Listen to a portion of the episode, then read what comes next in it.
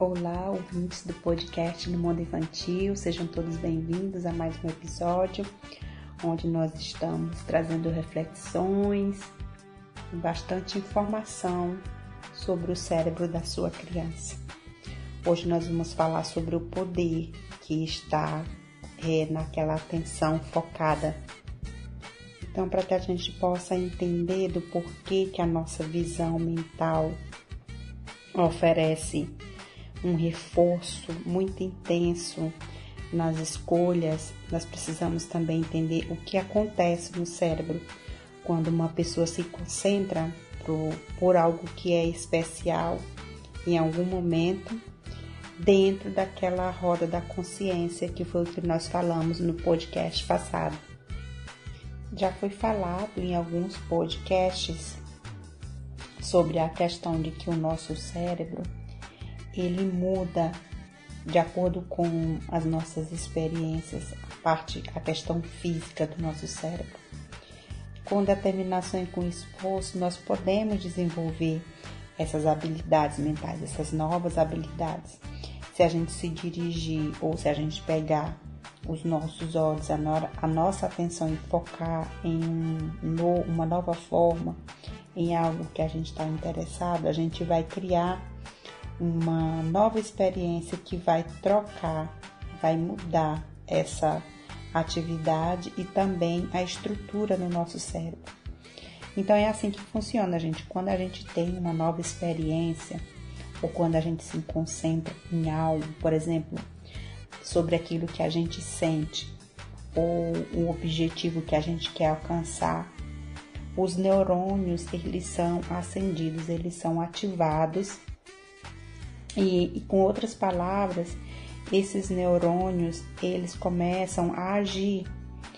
É, no caso, o cérebro ele produz proteínas que faz com que aconteçam essas novas conexões. E os neurônios, como eu falei para vocês, ele tem aquele rabinho, né?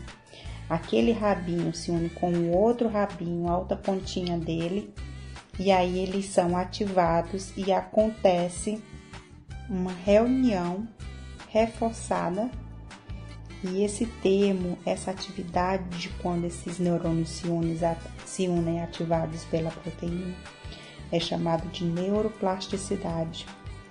Se vocês forem pesquisar na internet, vocês vão achar muitos vídeos interessantes e muita informação interessante sobre a neuroplasticidade, que é aí a formação, o desenvolvimento do cérebro, é, essa, essa funcionalidade que o cérebro tem, essa facilidade que o cérebro tem de, de mudar, de crescer, de se desenvolver.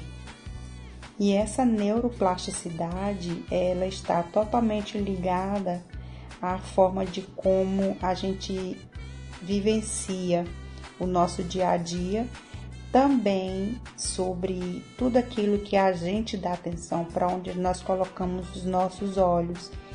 Essa conexão neural é, é criado através de quando a gente dá atenção, como eu falei, e ela faz uma mudança na forma de como a gente reage e de como a gente interage pelo mundo ao nosso redor. Então, tudo aquilo que a gente treina e pratica pode ser uma, uma habilidade e essa, esse estado de espírito ele vem a ser também um traço de personalidade. Eu acredito, gente, que isso tem todo sentido quando a gente traz para o mundo infantil, para a realidade da criança, quando ela tem adultos ao seu redor que estimulam de todas as formas o desenvolvimento dela cognitivo, o desenvolvimento dela motor, todas essas funções que o cérebro precisa trabalhar, é, ela acaba treinando no, no dia a dia e isso acaba se tornando uma facilidade. Então, aquela forma de como a criança experiencia tudo aquilo que ela vive, ela vai criando dentro dela esse estado de espírito, essa condição de buscar coisas novas, de, de aprender coisas novas. E isso acaba se tornando um traço de personalidade. Como eu trabalho com crianças de 1 a 6 anos, eu percebo isso claramente. E também, assim, também eu sou muito curiosa, né? Então eu assisto, eu gosto de ouvir a, o testemunho, a história de outras pessoas. De, eu gosto dessa parte da psicologia.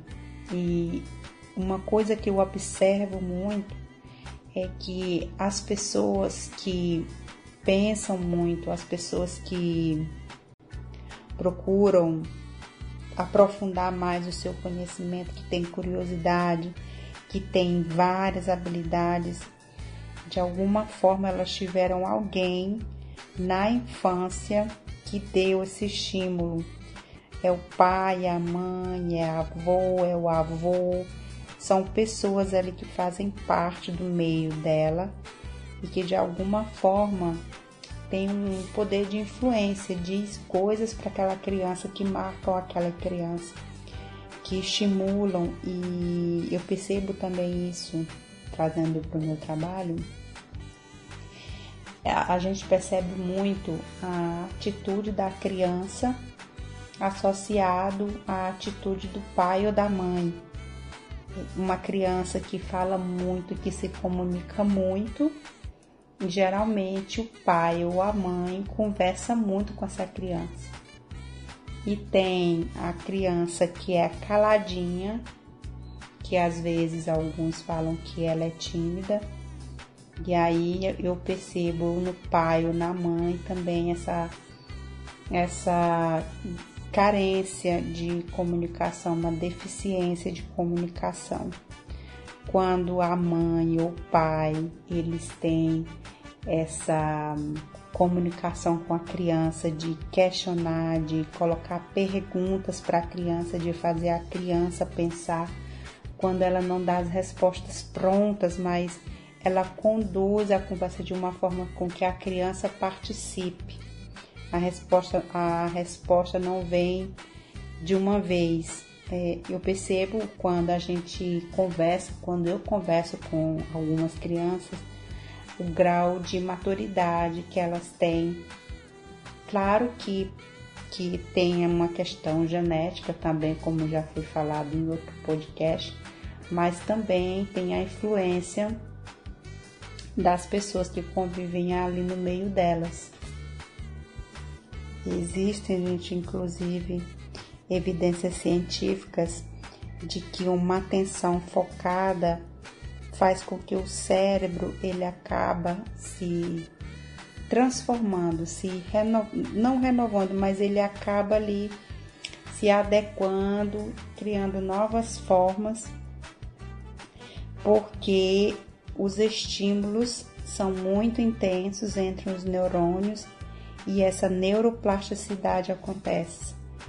Então, se por exemplo a gente for fazer o escaneamento, se a gente fosse tirar foto de um violinista, do cérebro de um, violinista, é, a gente vai encontrar na área do córtex que conduz a mão, a mão esquerda dele, é, essa parte do córtex ela vai ficar maior, é, dramaticamente maior porque essa mão esquerda é que tem que colocar todo o esforço exatamente para que aconteça ali uma velocidade maior para tocar o violino. Quando eu falo em córtex, o córtex é aquela parte, a camada mais externa do cérebro, e o córtex é onde está toda é, todo o processamento neural, todos os neurônios, como foi falado, como eu já expliquei para vocês no podcast anterior. E é lá que acontece também as funções mais complexas do nosso cérebro, como a memória, a nossa atenção, a nossa consciência, a nossa linguagem e a nossa percepção. E vocês lembram que a gente falou em algum podcast sobre o hipocampo, em algum não, em alguns, É, eles falam aqui no livro que outros estudos mostram que o hipocampo, que tem uma aquela memória espa, espacial, né, e a capacidade de orientação, é, eles perceberam que, por exemplo, os motoristas de táxi têm essa parte do, do hipocampo mais desenvolvida, maior do que as outras pessoas que não têm, que não ativam tanto essa parte da memória espacial e da capacidade de orientação. Então, gente, algo para vocês lembrarem é que a estrutura física do cérebro ela é mudada dependendo de onde a gente coloca a nossa atenção e do que que a gente faz, do que que a gente pratica para que aquilo que a gente queira a, que aconteça, aconteça de acordo com, com o nosso treino. E para ouvir o podcast completo, você acessa o meu canal do YouTube no Mundo Infantil. Aproveita e se inscreve lá para você ter acesso a todos os vídeos. Ativa também o sininho de notificações. O link está na descrição do vídeo ou na biografia do meu Instagram no Mundo Infantil Podcast. Venha conferir muito conteúdo de qualidade, tudo organizado para você.